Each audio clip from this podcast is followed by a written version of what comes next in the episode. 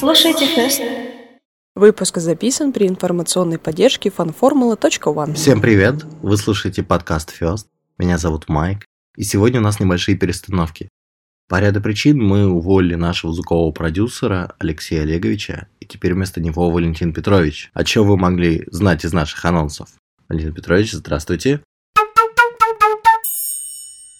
А еще у нас сегодня не будет Артема, потому что он уехал с миротворческой миссией в Непал. Так что сегодня у нас классический став ведущих. С нами сегодня Катя и Настя. Дамы, скажите привет. Всем привет. Buenos dias. Попытайтесь угадать, кто где, да. И мы расскажем вам обо всем, что происходило на этой неделе в Формуле 1. В сегодняшнем выпуске Катя рассказывает про Квята. Ладно, новость про Квята. Квят. Квят вернулся. Квяту... Ну, вообще, Квят, Квят против Лауды. Квят за Квята? Казалось бы, при чем здесь Квят? Настя рассказывает мудрости. У кого болит, того болит. А я рассказываю про фавеллы. И народ строил дома, ну, практически как в Средневековье, просто где могли, там и строили.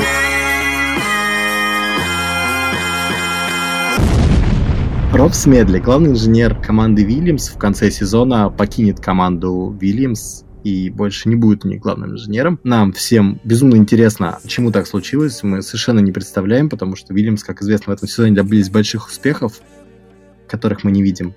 Мне все же кажется, что, честно говоря, у Вильямс в этом году, а, знаете, как а, в Counter-Strike, когда играете, типа, есть раунд, где никто ничего не покупает и бегает с ножами, чтобы денег накопить. Вот, возможно, этот год, короче, Вильямс, он именно такой. Беготня с ножами идеально соотносится с фотографией, где Алонсо очень интригующе смотрит камеру, при этом держа в руке огромный тесак.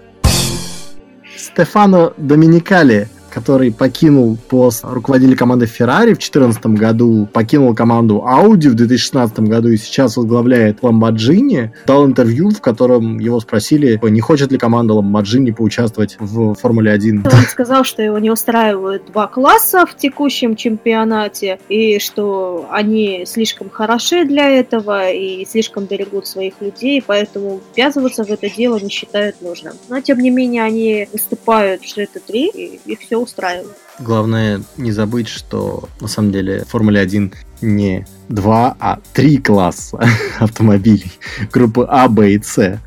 Потому что Маки и Вильямс сейчас очень сложно к группе Б причислить, учитывая их успехи. Но вот в группе С зато Вильямс реально лидирует. Или Мерседес. Я постоянно путаю. Ну да, мне кажется, надо устраивать отдельный чемпионат, э, который будет называться «Самое ездящее ведро в мире». И там будут, короче, только Мерседес и Вильямс, да? Я правильно понимаю? Да, именно они, именно Мерседес и Вильямс. Это мне напоминает соревнования, когда, знаете, э, народ собирается на высоте какой-нибудь горы, и они начинают съезжать на различных предметах, например, на ваннах, на тазиках, там, не знаю, на табуретках, на диванах, А. и это действительно круто. А есть же в Америке целый набор соревнований, когда вот собирают такие реально самоходные машины из Из папье-маше и палок.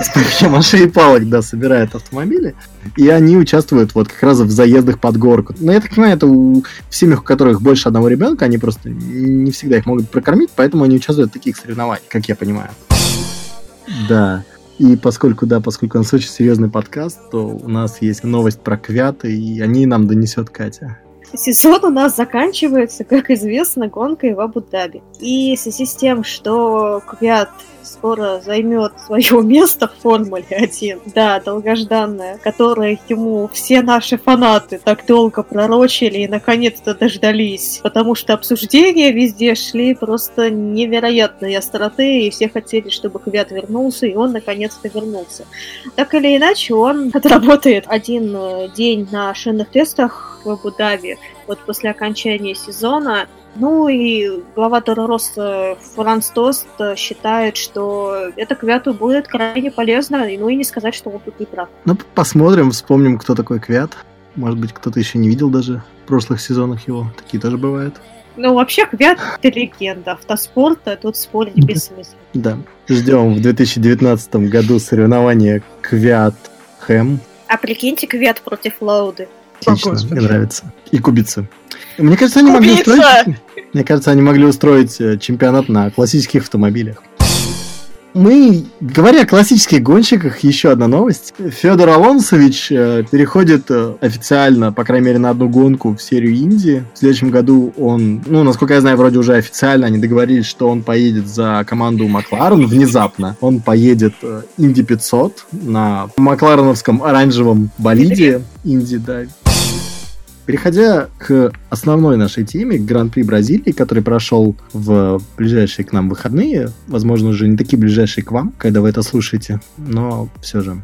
Во-первых, наверное, стоит пару слов сказать о том, насколько Интерлагос — это уникальный автодром. Дело в том, что Интерлагос — это практически единственная гонка, которая про проходит в практически сердце трущоб. Трущобы в Бразилии называются фавелами. Дело в том, что он строился вокруг двух искусственных озер, которые вот были расположены в этом районе фавел. Как вообще фавелы возникли в Бразилии в двух словах? У них э, был большой отток из деревень в столицу, и народ строил дома, ну, практически как в Средневековье, просто где могли, там и строили. Возник большой город самостроев. Там, по большому счету, хибары такие стоят, довольно хлипкие. И они довольно сильно разрослись, а потом внезапно вокруг них построили автодром Формулы-1. Не вокруг, а в центре практически, вот около этих озер. И проблема в том, что каждый год из-за этого Интерлагос генерит просто отличное количество мемов, потому что каждый год э, жители ФВЛ пытаются ограбить гонщиков Формулы-1. Как это началось? Ну, не началось, как вот была ситуация, которую описывал Баттон у себя в книге, то их в 2000 2010 году пытались ограбить, и они на автомобиле уезжали от людей, которые по ним стреляли по автомобилям и по всему прочему. И они еле уехали, протаранив кучу машин. И с тех пор, насколько я знаю, все гонщиков возят э, исключительно в бронированных автомобилях, а команды в бронированных автобусах, и то это всегда помогает, потому что жители фавел мастерят баррикады на ходу и все такое. В 2017 году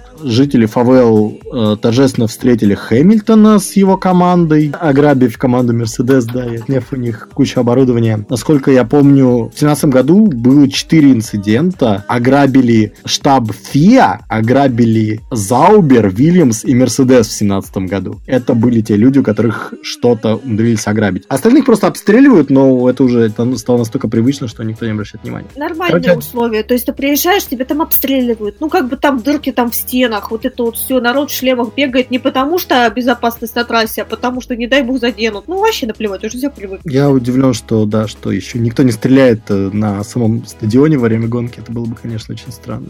Дело в том, что, на самом деле, Интерлагос это второй автодром в Бразилии. Гран-при Бразилии проводится долгие годы, и первые годы он проводился на автодроме с красивым русским названием Жакаре Пагуа. Да, которые не могли выговорить даже красивые русские бразильцы, поэтому его переименовали в автодром Нильсона Пике. После чего он начал начал использоваться, насколько я понял, для серии Инди. Там дорисовали овал, чтобы они могли на нем ездить. А, соответственно, сама формула переехала на Интерлагос как раз.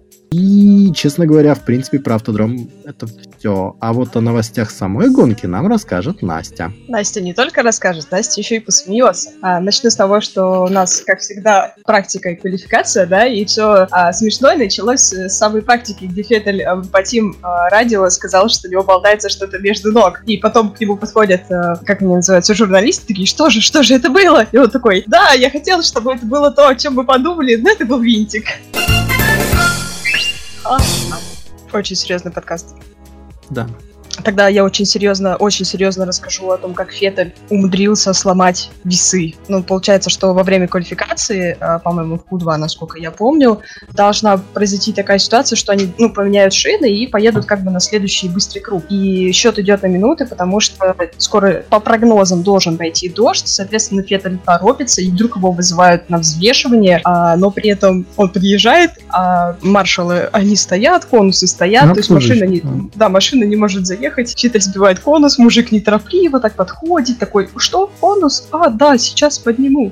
Эстонец я, простите. А Феттель, соответственно, вместо того, чтобы его должны затолкать, да, на эту штуку, но получается, что... Не Феттеля болит, в смысле, должны затолкать, разумеется. Да, конечно. Долболит э, с Феттелем внутри. Долболит? У кого болит? Того болит. Вот, и, значит, ему говорят, да, что, скорее всего, тебе придет штраф. Оказалось, что после того, как ты взвесился, ты обязан выключить двигатель, и тебя механики твоей команды должны докатить до бокса. Но так как э, это было далеко до боксов, время идет, он выключил двигатель, как потом оказалось на телеметрии, он выключил двигатель и поехал просто на кинетической установке. То есть, по сути, он ничего не нарушил, но весы он сломал и получил огромный штрафак. Но, так сказать, с весами в этой гонке случается всякое, особенно в конце гонки. Весы у вас непрочные. Или гонщики слишком толстые пошли.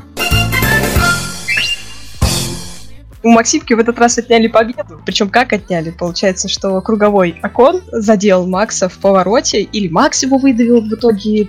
Ну, как бы, если посмотреть на видео, да, там можно понять, что окон находился уже практически на траве, и он в этот момент уже въехал в Макса. То есть его настолько выдавили, что ему просто деваться некуда было. Либо стена, либо Макс ну или Макс в стене. И, значит, э, после вот этого вот прекрасного столкновения. А, на этих бедных весах, только уже для гонщиков, а не для болидов, а, произошло второе столкновение. А, Максик просто с разъяренным лицом подбегает в боксы, там где взвешиваются. Это еще было до, до награждения. И начинает его бычить. И как мы потом прочитали, поняли, что Акон посмеялся, то есть выдавил из себя такую улыбку и сказал, что я это сделал, потому что я был быстрее. Ну, как вы знаете, у них а, терки еще, по-моему, с а, Формулы 3, да, насколько я знаю, то есть более с младших серий. Ну, тут вопрос в том, что это не очень профессионально, на самом деле. То есть, как, когда тебе показывают, скорее всего, ему показывают синие флаги, когда тебя гонщик обходит на круг. Настя чуть-чуть забежала вперед и не рассказала, что Макс просто лидировал на этих кругах, он ехал первым, а Акон был для него круговым. Ну, после столкновения Макс потерял, соответственно, первое место и гонку закончил только вторым. А, соответственно, Акону должны были показать синие флаги, и по-хорошему он должен был его пропустить. Но в итоге вышло так, что он его просто выдавил, да. Или, или его выдавили. В любом случае его они столкнулись, выдавили. да. В любом случае они столкнулись, и Макс отъехал на второе место в итоге, пропустив Льюиса. Если говорить о непрофессионализме, на самом деле, в данной ситуации, больше всего меня удивляет, ну не то чтобы она на самом деле меня удивляет, я это наблюдаю уже не первый год, но все же я считаю, что Хельмуту Марка стоит периодически задумываться о своих словах, потому что достаточно уважаемый, несмотря на все свои выходки в гоночном сообществе, человек в открытую назвал Акона идиотом и сказал, что он этим идиотом был как раз-таки с Формулы 3. Вопрос этичности этого суждения, по-моему, не стоит вообще, в принципе. То есть это не профессионализм. Я считаю, mm. как бы, что нужно выражать свои мысли более как-то более доходчиво, но при этом без э, цветистых оборотов типа оскорблений гонщиков. Вот. Ну, Макс, я так понял, получил два дня общественных работ за то, что провоцировал толкание на весах. А вот получил ли два дня работы Марка за свои слова, я почему-то сомневаюсь. Хотя с большим удовольствием посмотрел бы, как лидер команды собирает на, на палочку мусор. Мне кажется, скорее всего, их отправят э, чинить эти весы. Ну, судя по тому, что... Два дня? Общественные работы будут проходить под эгидой ФИА, а, скорее всего, так и будет, да, будут таскать весы. Проблема в том, что, как, как мы знаем, инженером-то у нас является вообще-то Сергей Сироткин, поэтому не знаю, как там Максим собирается весы чинить.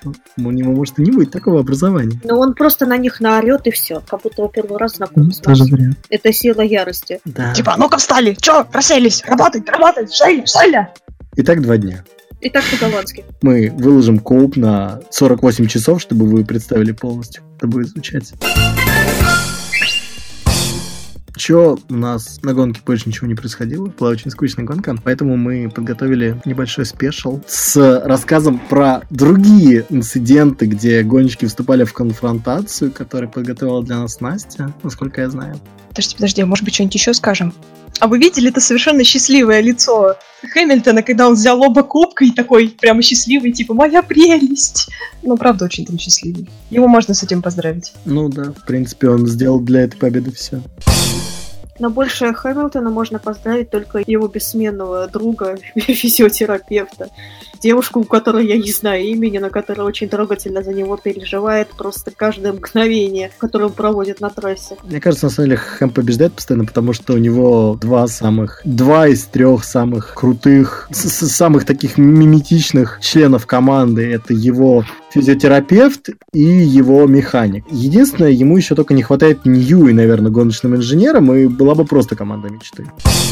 Но хочу сказать, что несмотря на все такое хорошее, что вы сейчас сказали про а, Хэмилтона, я не могу не упомянуть про то, что а, во время квалификации он чуть не врезался в Сережу Сироткина. То есть там была двоякая ситуация, по-моему, он еще и Киме помешал. Но если вы такие же любознатели, как и мы, посмотрели интервью или просто где-нибудь почитали, то Сережа объяснил это тем, что ему грелки вот эти, да, которыми а, оборачивают шины на боксах, да, они не нагрелись до достаточной температуры, и поэтому а, Сереже пришлось весь круг ехать в таком диком бешеном темпе, чтобы попробовать прогреть эту резину для финального круга. А так как он несся очень быстро, как сказал Хэмилтон. Он подумал, что, скорее всего, он на быстром круге. Поэтому он сначала ничего не сказал. После того, как он узнал, что, оказывается, Сережа не был в тот момент на быстром круге, а просто разогревался, он сказал, ты чё, малой, где уважение, а? Ну, а... потом он, правда, извинился. Да, он... в этом он молодец. Он сразу, ну, не сразу, но извинился, и никаким неуважением там не пахло, все поняли друг друга, и это замечательно.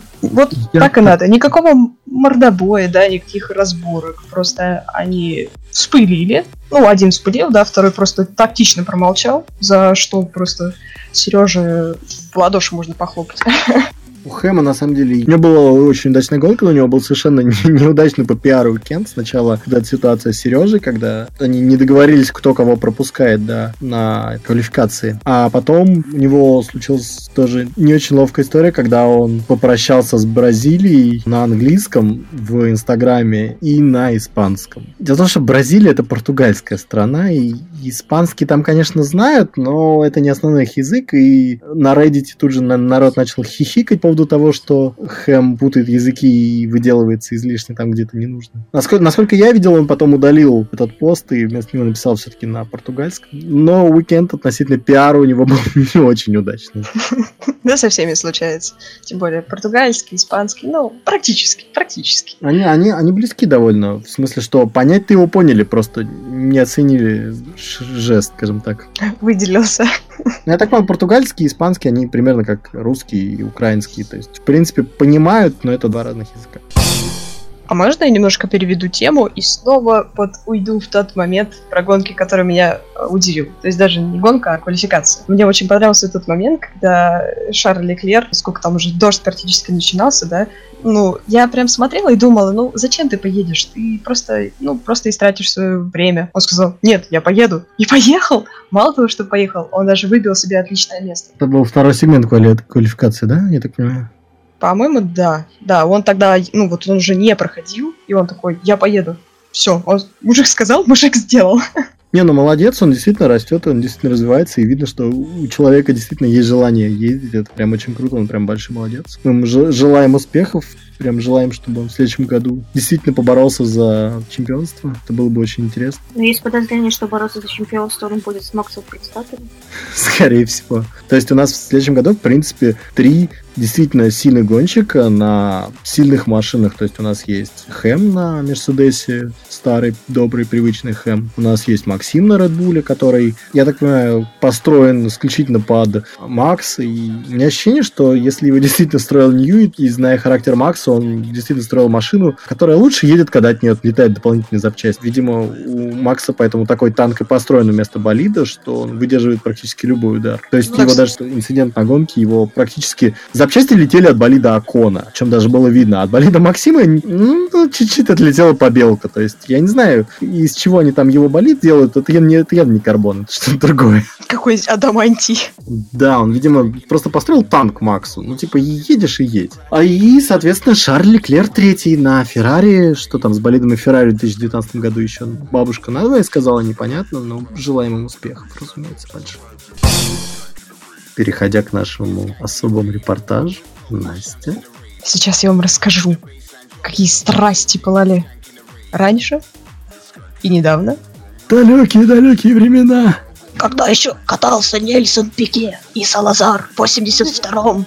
Да, в 82-м было очень, наверное, самый эпичный махач, где не просто толкались в крутки, да, или там обзывательствами кидались, а там прямо руками, ногами в шлем прописывали и прям с вертухи. Потрясающее видео, но, пожалуйста, не повторяйте то, что там было. Не надо. Будьте хорошими гонщиками. Все-таки Формула-1 это интеллигентный спорт. Не надо портить его тем, что если ты не можешь выяснить отношения на треке, не надо выяснить отношения кулаками. Вот прямо из тех моментов, которые мне запомнились, я шерстила статьи, там, видео смотрела на ютубе, и очень сильно запомнился Хант, который просто ни с того ни с сего, по-моему, насколько я помню, у него сломалась машина, он стоял на траве, да, вылезает из нее и начинает идти в сторону трека, на что маршал, который стоял рядом, он просто ну, берет его спокойно за руку, мол, чувак, отойди, типа опасно, нельзя же так, и тот ему на в табло, и маршал просто упал. По-моему, Ханту там тоже впаяли штраф. Фу-фу-фу, таким быть. Совершенно, совершенно непонятно. Эмоции, все-таки эмоции. Зачем маршалов-то бить, да? И, ну, собственно, а, то, что, наверное, уже многие говорили, да, конфликт Йоса Ферстаппина. Наверное, просто сын пошел по стопам отца. Отца, который побил Монтою в 2001 в Бразилии. Тоже, между прочим. Это просто, знаете, как флешмоб, наверное. Ну, в общем, не Это надо. Это так за основу взято. Казалось бы, при чем здесь квет? Подводка к новости из начала выпуска, да. На этом у нас все новости на сегодня, которые мы хотели обсудить. К большому сожалению, да. В таком случае мы вынуждены и не вынуждены с, вами попрощаемся до следующей гонки. Это будет последняя гонка в этом сезоне, это будет Абу-Даби. На ней абсолютно ничего не решается, потому что уже определился э, лидер чемпионата, это Льюис Хэмилтон, определился лидер чемпионата Формула полтора или группы Б, как я его называю, это Ника Хюлькенберг. А, определился лидер, ну, определился победитель Кубка конструкторов, это команда Мерседес, поэтому я думаю, все гонщики просто будут кататься, развлекаться и, возможно, наконец получат удовольствие. Отнюдь не все. У нас, между прочим, три претендента на третье место. Это Ботас, это Кими Райконен и Макс Верстаппин. Между ними совершенно мизерное какое-то такое число, поэтому кто знает, может быть, кто-то из них сможет пробраться на первое место, и мы получим очередного бронзового призера. Но об этом мы вам обязательно донесем в ближайшем выпуске. А на сегодня мы прощаемся с вами. Спасибо, что дослушали до этого места. Заходите к нам в наши соцсети, общайтесь с нами, пишите нам в Твиттере, пишите нам в Телеграме, можете даже в личку иногда. Оставляйте свои комментарии, пишите нам на почту, заходите к нам на Patreon, мы выкладываем туда все время постоянно всякое свежее и всякое, что не вошло в выпуск, потому что оно слишком горячее. Плюс там еще замечательные Настины рисунки к каждому выпуску и не только. В общем, слышимся. Всем пока-пока. А мы попрощайтесь. Да, всем пока-пока. Да. Пока-пока. Выпуск записан при информационной поддержке fanformula.one.